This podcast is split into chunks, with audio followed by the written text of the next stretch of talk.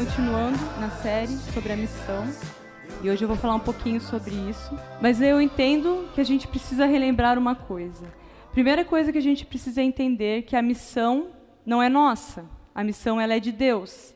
E ele decide nos incluir em sua missão. Porque Deus amou o mundo que envia seu filho para morrer por nós, para que a gente pudesse se reconciliar com ele. Mas Deus ele é tão bom que ele nos reconcilia com ele, mas ele também nos dá o ministério da reconciliação. O que, que seria o ministério da reconciliação? Ele nos dá o papel de levar outros a conhecer a Jesus. Ele nos dá a função de levar outros a conhecer Jesus. Então hoje a gente vai conversar um pouquinho sobre isso.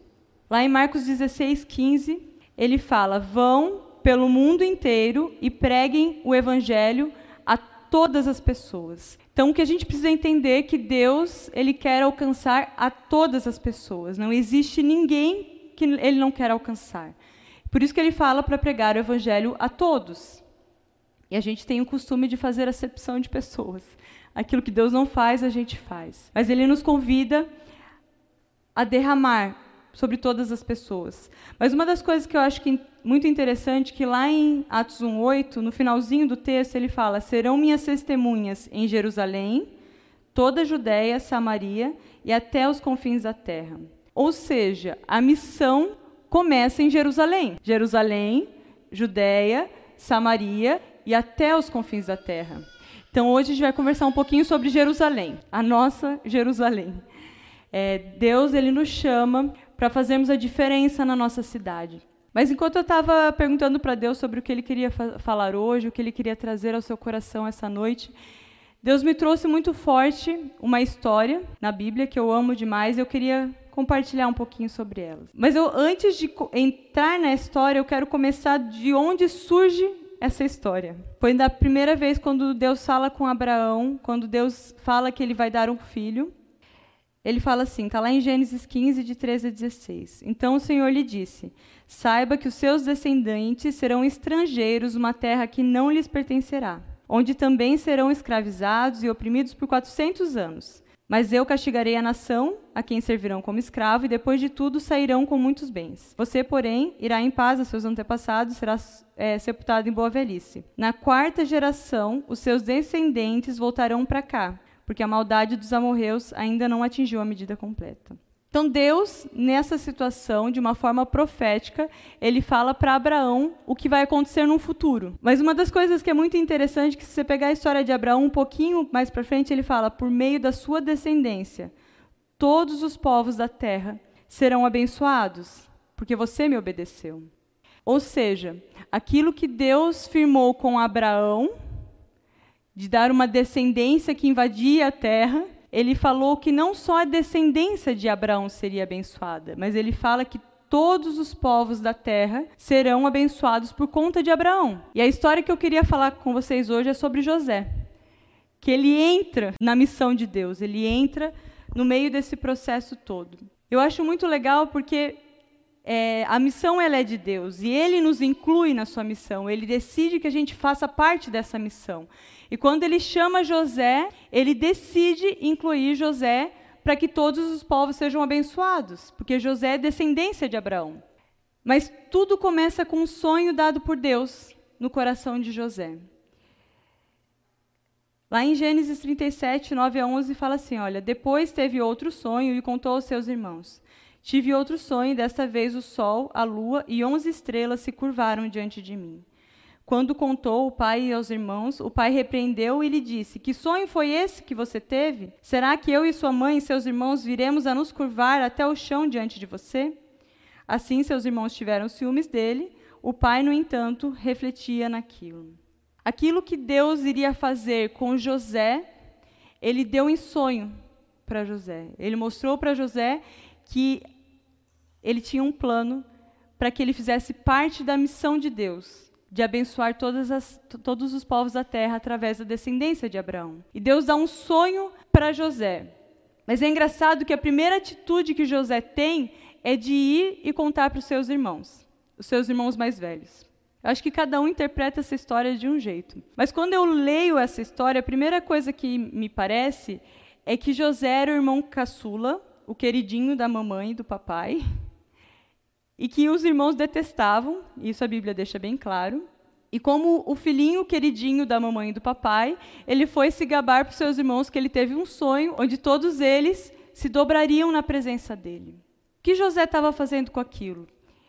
Ele estava estabelecendo como: olha, eu não sei o que vocês pensam, não sei o que vocês acham, mas Deus me deu um sonho onde todos vocês se curvariam. E a impressão que eu tenho é que às vezes a gente reage assim. Às vezes Deus vem, ele planta em nós algo que ele vai fazer, ele nos dá uma missão de vida para fazer parte da missão dele. Ele fala assim: olha, você vai fazer isso, isso, isso, isso que vai acontecer na sua vida. E na nossa impulsividade, ou na nossa inocência, ou até na, naquele negócio de tipo, meu, como eu sou importante, porque Deus me deu um sonho, a gente mete os pés pelas mãos. E eu vejo isso muito forte em José. José foi lá e tentou meter os pés pelas mãos para dizer para os irmãos que ele seria o cara.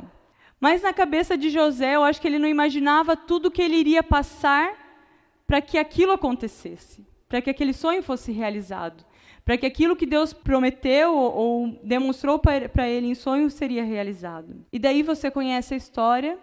Depois que José conta esse sonho, os irmãos dele decidem matá-lo, porque não aguentavam mais aquele pirralho mimado. E nesse processo, eles, né, por não querer ter sangue em suas mãos, eles enviam José como escravo para a terra do Egito. Então José vai, contra a sua vontade, contra o desejo do coração dele, porque ele amava seu pai, e por mais que os irmãos não gostavam dele, ele amava seus irmãos. E ele vai para o Egito. E é engraçado porque se você for ler, assim que ele chega no Egito, ele vai trabalhar numa casa, e nessa na, na Bíblia ela fala sobre essa experiência dele e fala o seguinte: o Senhor estava com José, de modo que este prosperou e passou a morar na casa do seu senhor egípcio. Quando este percebeu que o Senhor estava com ele, que o fazia prosperar em tudo que ele realizava, agradou-se de José e tornou-o administrador de seus bens. José estava no processo de caminhada para aquilo que Deus deu para ele como missão. E nesse processo de caminhada, José entendeu que a missão dele, muito mais do que o ponto auge, que a gente pode dizer que era quando os irmãos viriam e se ajoelhariam na frente dele, ele entendeu que a missão dele era glorificar o nome de Deus em todo o processo. Tanto que o chefe dele olhou para ele e viu que Deus abençoava ele em tudo que ele fazia. Um egípcio, politeísta, que cria em diversos deuses, viu Deus na vida de José porque José glorificava a Deus em tudo que ele fazia. E como se não bastasse, lá naquela casa, a chefe dele decide transar com ele e ele não queria aquilo. Então ele foge. E no que ele foge, a mulher fala para o marido que ela foi assediada por José. Daí você pode pensar, meu Deus, mas está tudo dando errado. Deus chamou ele para ir para um lugar onde os seus irmãos se ajoelhariam na frente dele, mas ele acaba de ser preso por conta disso. Mas José entendeu a missão dele. Na cadeia, na prisão, lá em Gênesis 39, 20 a 22, fala assim: Olha, José ficou na prisão, mas o Senhor estava com ele e o tratou com bondade, concedendo-lhe a simpatia do carcereiro. Por isso o carcereiro encarregou José de todos os que estavam na prisão, e ele se tornou responsável por tudo o que lá sucedia. Mas ainda não era a missão que Deus tinha dado para ele. O que, que tem de errado nesse processo? Mesmo ele sendo colocado em posição de liderança, ainda não era o sonho que Deus tinha dado para ele. Mas José entendeu que a missão dele não tinha a ver com seus irmãos se ajoelhando na frente dele, mas tinha a ver com glorificar o nome de Deus. Tinha a ver com fazer o nome de Deus conhecido. E o carcereiro enxergou isso na vida de José. E colocou ele como um líder no meio dos presos. E como se não bastasse, no meio disso tudo, ele conhece o bendito do copeiro e o bendito do padeiro. E revela os sonhos, a interpretação dos sonhos dele. É um dom que Deus deu para José. E ele entendeu que os dons que Deus deu para ele não era para ele se vangloriar, não era para ele achar que ele era o cara, mas era para ele usar para glorificar o nome de Deus. E ele fez isso. Ele interpreta os sonhos. E é engraçado porque ele fala para que quando eles voltassem, eles se lembrassem dele. Mas passou-se dois anos quando finalmente se lembraram dele. Então chama ele para traduzir o sonho. Ele fala assim: olha, o faraó mandou chamar José, que foi trazido depressa do calabouço, depois de se barbear e trocar de roupa, apresentou-se ao faraó. E o faraó disse a José: Tive um sonho que ninguém consegue interpretar, mas ouvi falar que você, ao ouvir um sonho, é capaz de interpretá-lo. E aí você conhece a história. José vai, interpreta o sonho, fala tudo aquilo que Deus tem para ele, e ele tem uma chance de ouro de dizer: Me escolhe como a pessoa que vai administrar seus bens. Mas o que José fala para o Faraó, ele fala assim: Olha, procure agora o Faraó, um homem criterioso e sábio, e coloque-o no comando da terra do Egito. Então o Faraó ouviu isso e falou: Uma vez que Deus lhe revelou todas essas coisas, não há ninguém tão criterioso e sábio como você. Você será o comandante do meu palácio e todo o meu povo se sujeitará às suas ordens. Somente em relação ao trono serei maior que você.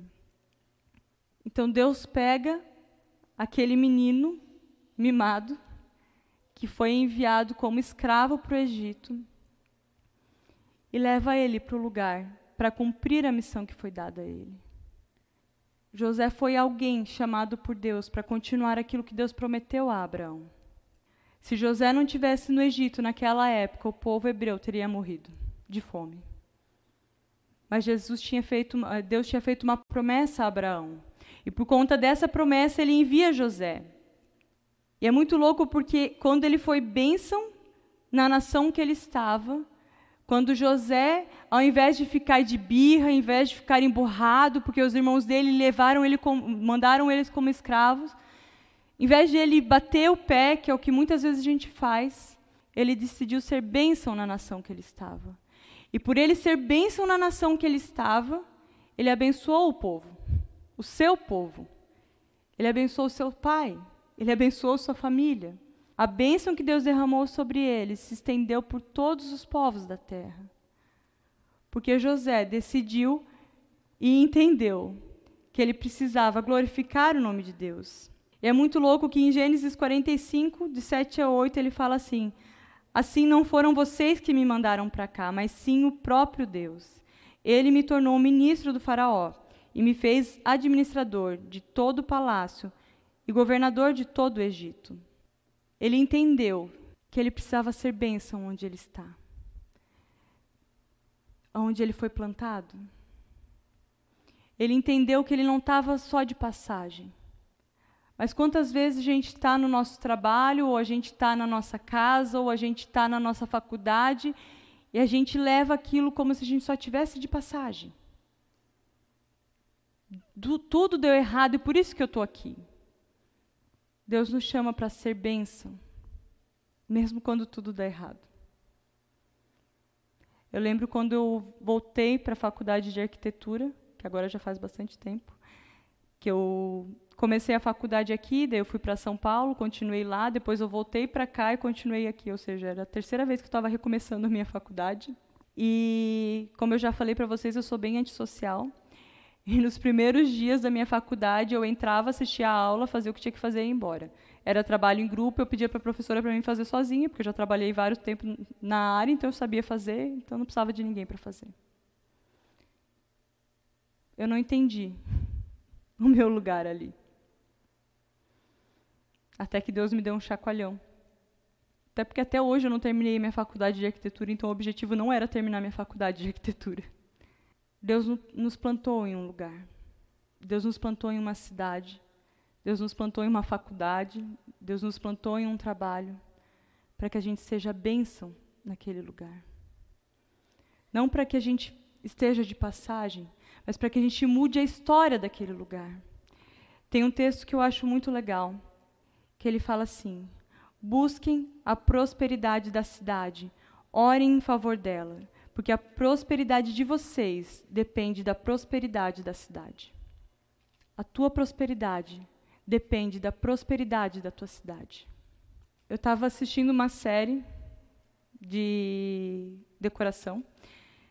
É, de Casa Nova, o nome do programa. E a menina, no início, ela falou uma frase que me chamou muita atenção. Ela falou assim: Olha, você não tem que ser um especialista para melhorar a sua cidade. Você só tem que se preocupar o suficiente para levantar e fazer. Quando eu vi aquela frase, na hora eu fui obrigada a marcar, porque é isso. Às vezes a gente está esperando um nome ou um cargo oficial, ou então concluir a nossa faculdade ou os nossos estudos, para ir fazer a diferença. Mas você não precisa disso. Você precisa se preocupar o suficiente para levantar do seu lugar e fazer alguma coisa. E eu vejo tantas vezes a gente parece que não faz diferença nenhuma onde a gente está. Hoje, antes de vir para cá, alguns sabem, eu estou com a cabeça explodindo, então minha palavra hoje não vai ser tão densa.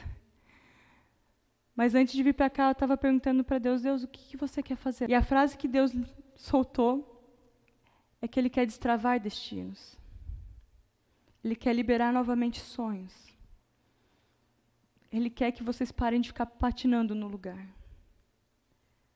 Uma das coisas que eu acho muito legal da história de José é que José não esperou estar naquele lugar onde seus irmãos se ajoelhavam na frente dele para ser benção. Ele entendeu que o processo fazia parte da missão de Deus na vida dele. E às vezes, porque a gente é tão turrão e a gente está ainda querendo descobrir qual que é o nosso propósito de vida, a gente se esquece de que o propósito faz parte do processo. Faz parte. Para você chegar aqui, você precisa passar por esse caminho. Você precisa ser bênção no processo. José chegou onde ele chegou, porque ele decidiu glorificar o nome de Deus em tudo que ele fazia. Deus ele quer nos levar para um lugar. Deus quer fazer algo incrível na sua vida. Ele quer destravar algo incrível na sua vida. Sabe aquelas promessas que estão guardadas lá no baú? Aqueles sonhos que Deus colocou no seu coração? Não sei o que Deus tem para a sua vida. Eu não sei para que ele te chamou. E eu não sei qual é a sua parte na missão de Deus. Mas uma das coisas eu sei, que o processo faz parte. E muitas vezes a gente desiste de todas as coisas, porque é muito difícil o processo. Mas se José não tivesse passado por todo aquele processo, aquele sonho nunca se realizaria. Toda palavra profética é um convite de Deus para você viver esse destino. Porque no meio dos processos existem nossas escolhas. E, infelizmente, as nossas escolhas podem levar para bem longe daquilo que Deus planejou para a gente. A missão é de Deus mas ele decidiu te colocar no meio do processo. E existe uma parte que só você pode alcançar. Existem pessoas que só você vai conseguir alcançar. Existem pessoas que só eu consigo alcançar. E se eu não entender que eu preciso me levantar e fazer alguma coisa, as coisas não vão acontecer.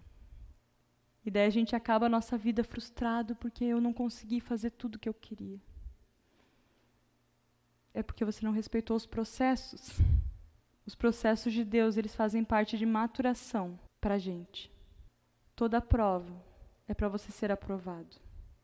Uma das coisas que eu tenho aprendido é que se você não passa, você vai ser provado de novo naquela mesma coisa. E daí, se você não passa, você vai ser provado de novo naquela mesma coisa. Quer um conselho?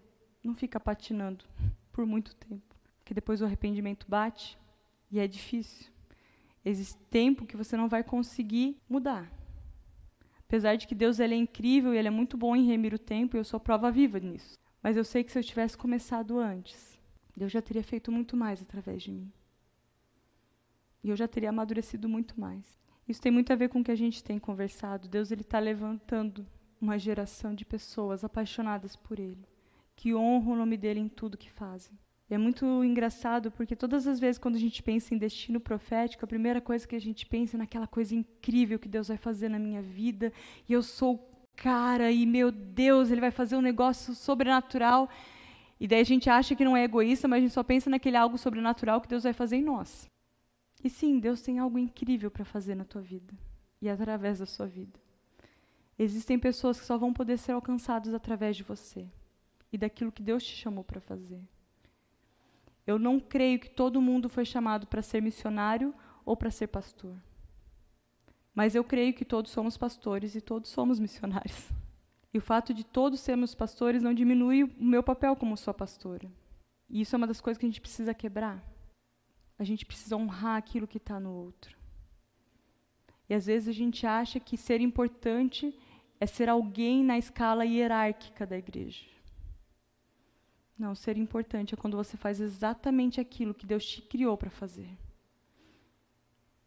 Porque daí você alcança o raio de pessoas que Deus te criou para alcançar.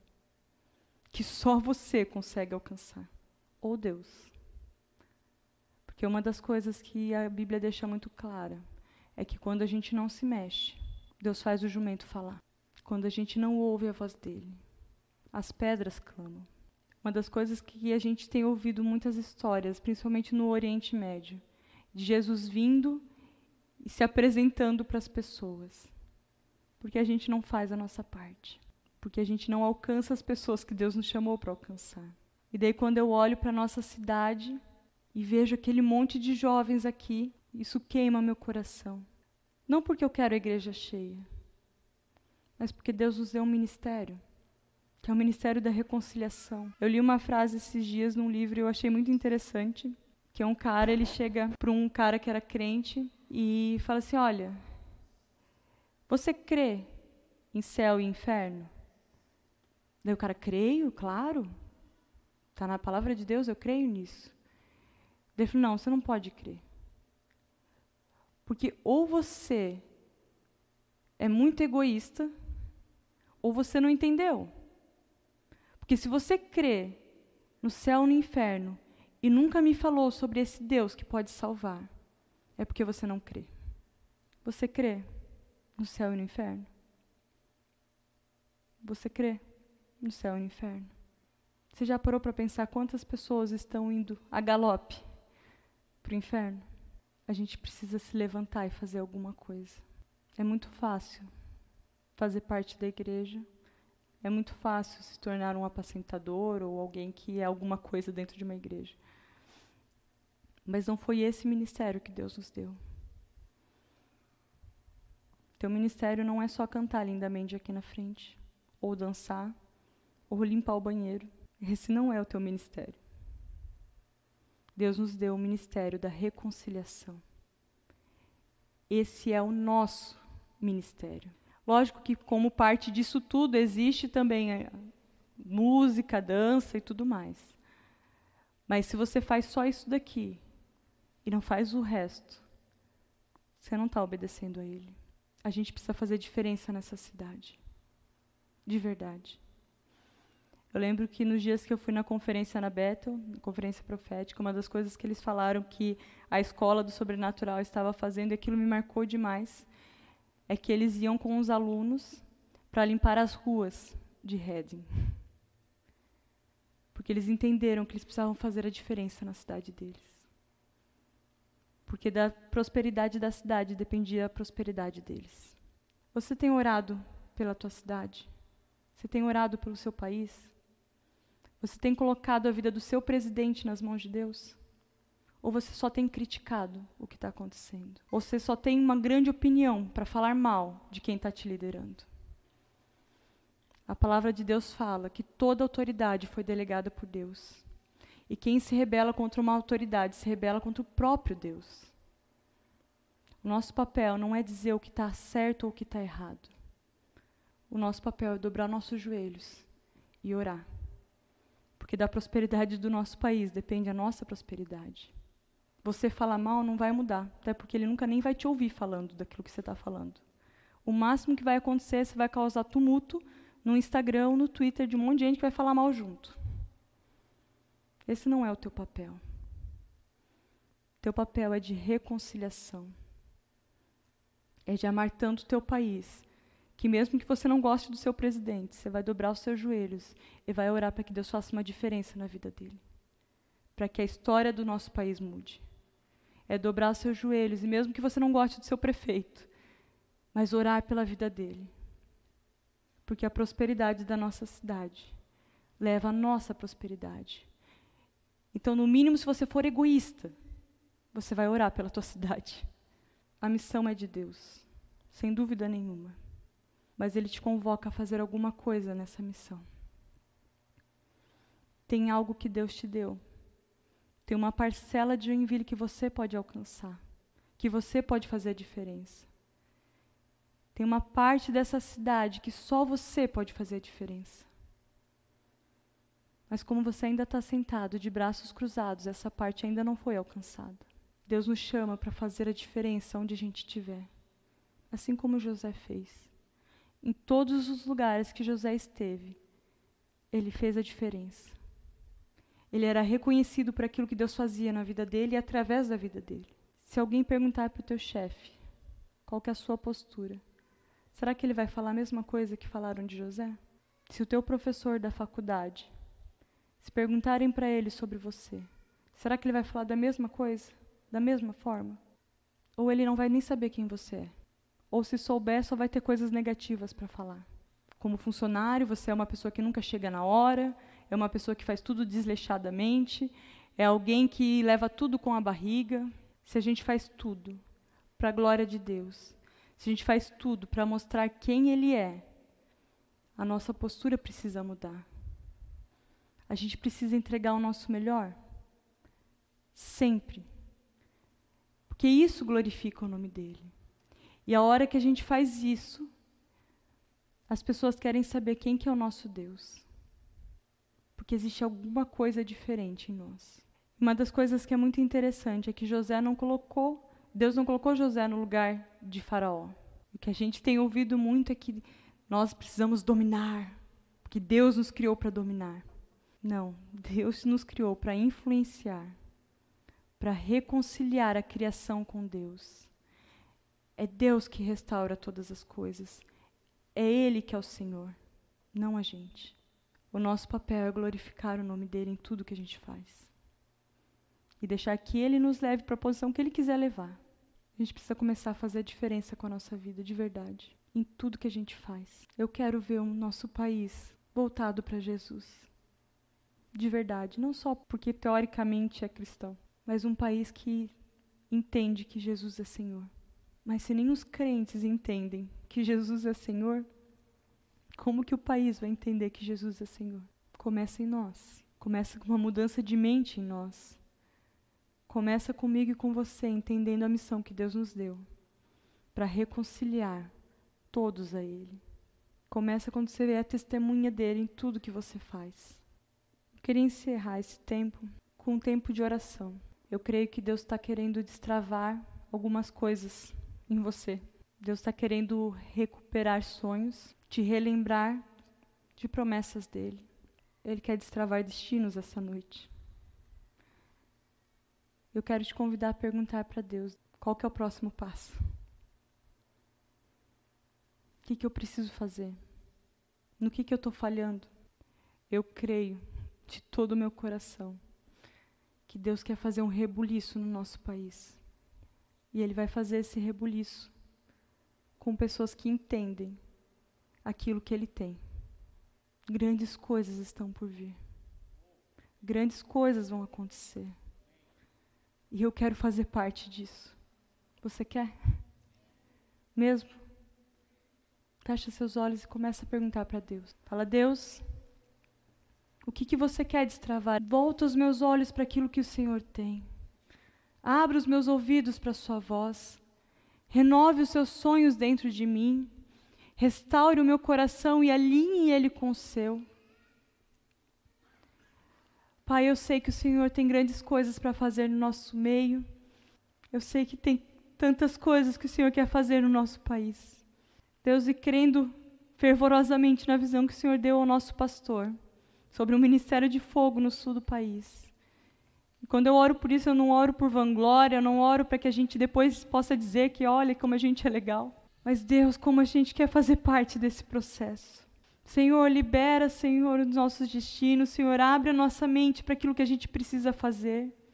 Deus nos incomode a ponto, Senhor, de não ficar mais parado no nosso lugar, a descruzar os braços e fazer alguma coisa para aquilo que o Senhor tem para nós. Senhor, desata em nós, Senhor, aquilo que ainda tem nos amarrado. Pai, essa noite, Senhor, eu oro para que o Senhor quebre tudo aquilo que tem impedido, Senhor, cada um que está aqui para viver tudo que o Senhor tem. Senhor, alinha nossa mente com a sua, alinha o nosso coração com o seu. Nos transforme, Senhor, conforme a sua estatura, nos transforme, Senhor, como tu és, para que tudo que a gente faça seja para glorificar o seu nome, não o nosso nome, para que o seu nome seja conhecido em todos os lugares que a gente vá. Ativa novamente, Senhor, em nós o ministério da reconciliação. Nos dê, Senhor, um coração apaixonado por Ti, apaixonado pelas pessoas, a ponto de se entregar por, por todos, Senhor. Renova nossa mente, Senhor, renova o nosso coração. Nos alinhe, Senhor, com a Sua vontade. Nos alinhe, Senhor, com o seu coração. Deus, essa noite nós entregamos a direção nós entregamos, Senhor, tudo aquilo que o Senhor quer fazer em nossa vida, nós colocamos na Sua mão. Nos conduz, Senhor, conforme a Sua vontade. Que a gente realmente se transforme em agentes de transformação. Abre a nossa mente, Senhor, para a Tua vontade, Senhor. Abra nossa mente, Senhor, para aquilo que o Senhor quer fazer na nossa cidade, Deus. Deus, nos use, Senhor, como pessoas que fazem parte da transformação da história.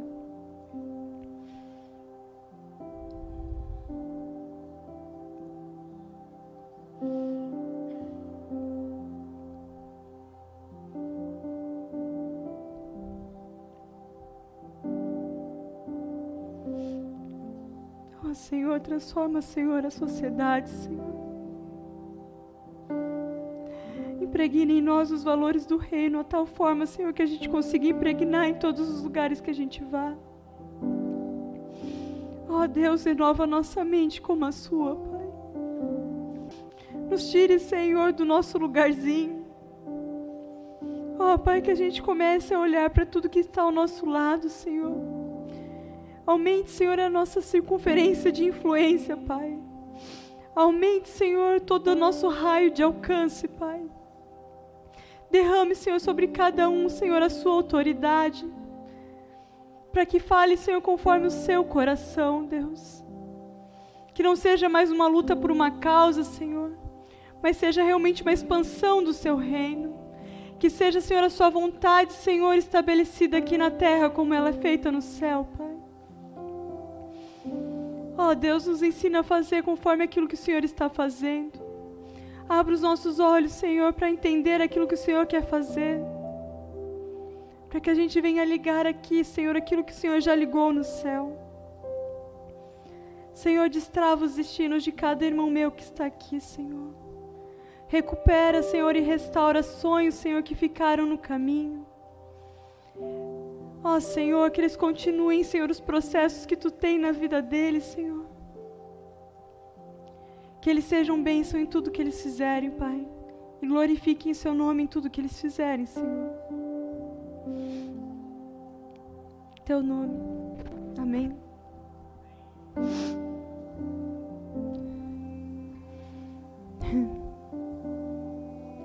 Eu não sei como que é para você, mas quando eu penso em tudo isso, eu me sinto extremamente constrangido. Deus, Ele quer alcançar o mundo. E Ele nos deu um ministério de reconciliação. Ele nos confiou esse ministério. E a gente, no mínimo, tem falhado. Nosso papel não é lutar pelo nosso lugarzinho na igreja, ou para que os jovens aconteçam conforme o nosso coração, conforme aquilo que a gente acha que é certo, ou para ter um lugar na liderança da igreja. O nosso ministério é de reconciliar o mundo com Deus. Foi isso que Ele nos confiou. Reconciliar o mundo com Deus. Mas para isso a gente precisa tirar a vergonha. A gente precisa parar de querer ser o máximo e querer as coisas conforme o nosso coração, conforme a nossa vontade, ou ter uma vida boa.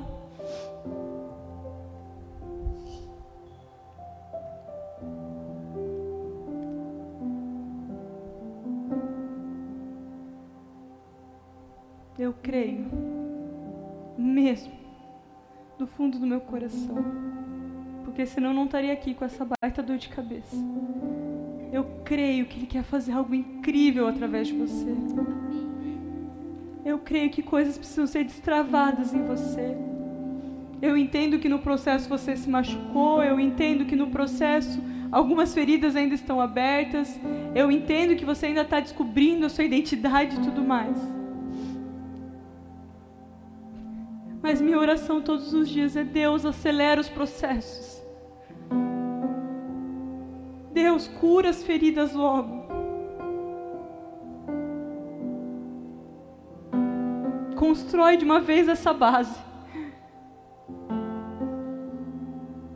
Eu quero ver esse prédio sendo erguido. Eu quero ver Sua vontade sendo feita. E quando a gente canta Amém, é sobre isso que a gente está falando. Amém a Sua vontade de forma plena. Amém aquilo que o Senhor quer fazer no nosso meio. Amém aquilo que o Senhor já começou a fazer na minha vida. Amém. Faz logo, Deus. Eu não quero que Deus vá fazer só daqui cinco anos. Faz agora. Começa agora. Senhor, nos impulsione conforme o seu coração agora. Alinha a nossa mente com a sua. Tira-nos, Senhor, do comodismo, tira-nos, Senhor, desse lugar de que seja feita a nossa vontade. Mas, Deus, que seja feita a sua vontade.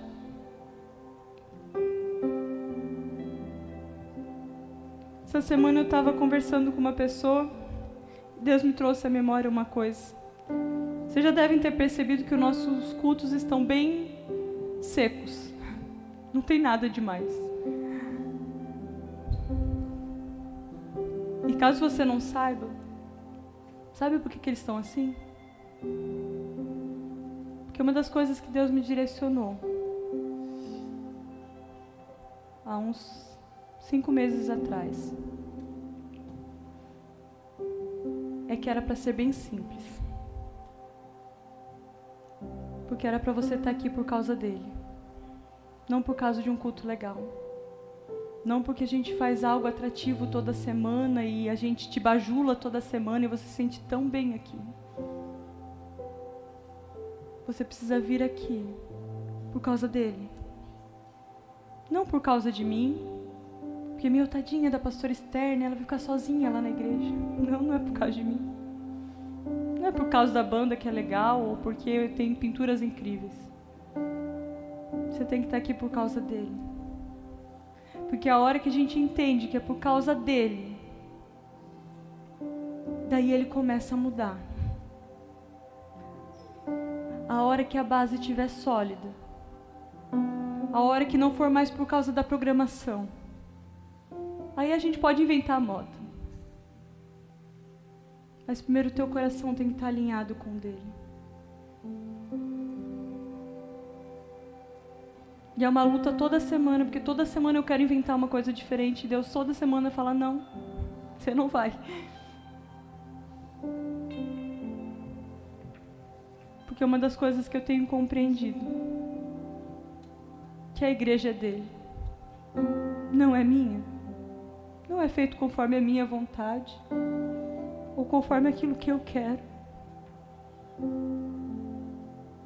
Mas uma das coisas que ele tem me falado é que você precisa entender isso.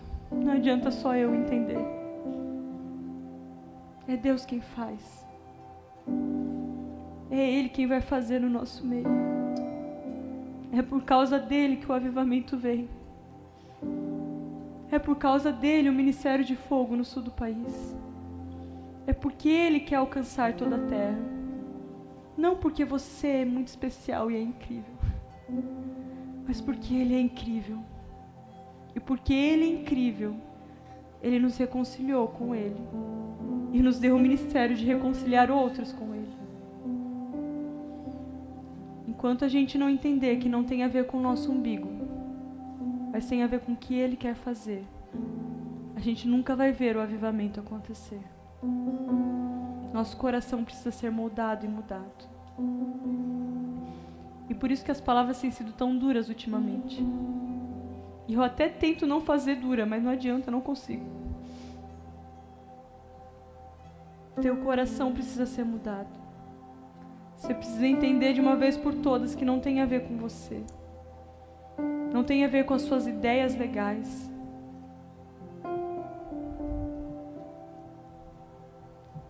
Uma pessoa me falou esses dias que, que eu tenho um grupo que daí eu venho discuto com essas pessoas as minhas ideias.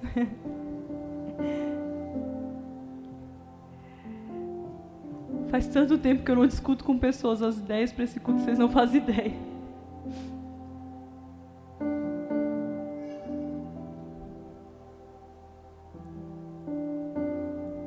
Não tem a ver com cargo, não tem a ver com posição, não tem a ver com o que você gosta ou deixa de gostar, nem com o que eu gosto ou deixo de gostar. É por causa dele. É tudo por Ele, para Ele e volta para Ele. Não é por causa de mim não é por causa de você.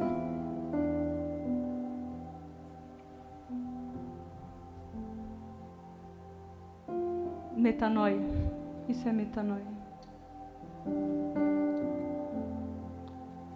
Mais legal é que quando a gente entende isso, a gente para de sofrer com as coisas. Porque a gente entende que não tem a ver com a gente mesmo.